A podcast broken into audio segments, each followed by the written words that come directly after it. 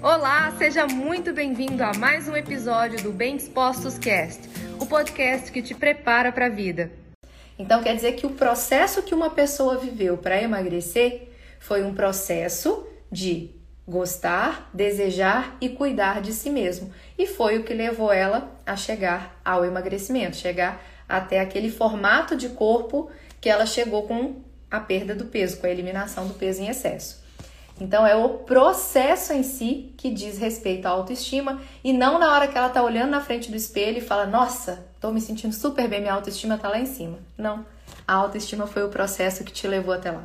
O dia a dia em que você escolhia colocar determinado alimento no seu prato, o dia a dia em que você, por mais desafiador que fosse, colocava sua roupa de treino e ia lá para academia fazer seu exercício o dia a dia em que você se deparava com a oportunidade de comer uma porção de guloseimas, mas você focou no processo e escolheu cuidar de você, isso é autoestima.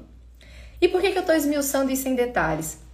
Vocês que já acompanham aqui há muito tempo e vocês que estão aqui pela primeira vez, então vocês percebem que se uma pessoa ela tem é, dia a dia a escolha de cuidar de si mesmo, é isso é que é a autoestima e não o resultado que a pessoa obteve ao emagrecer. E como eu sou nutricionista também, trabalho há muitos anos acompanhando pessoas nas quais boa parte delas chegam num consultório com o desejo de modificar o seu corpo, de perder peso, de emagrecer, outras com o desejo de ganhar massa muscular.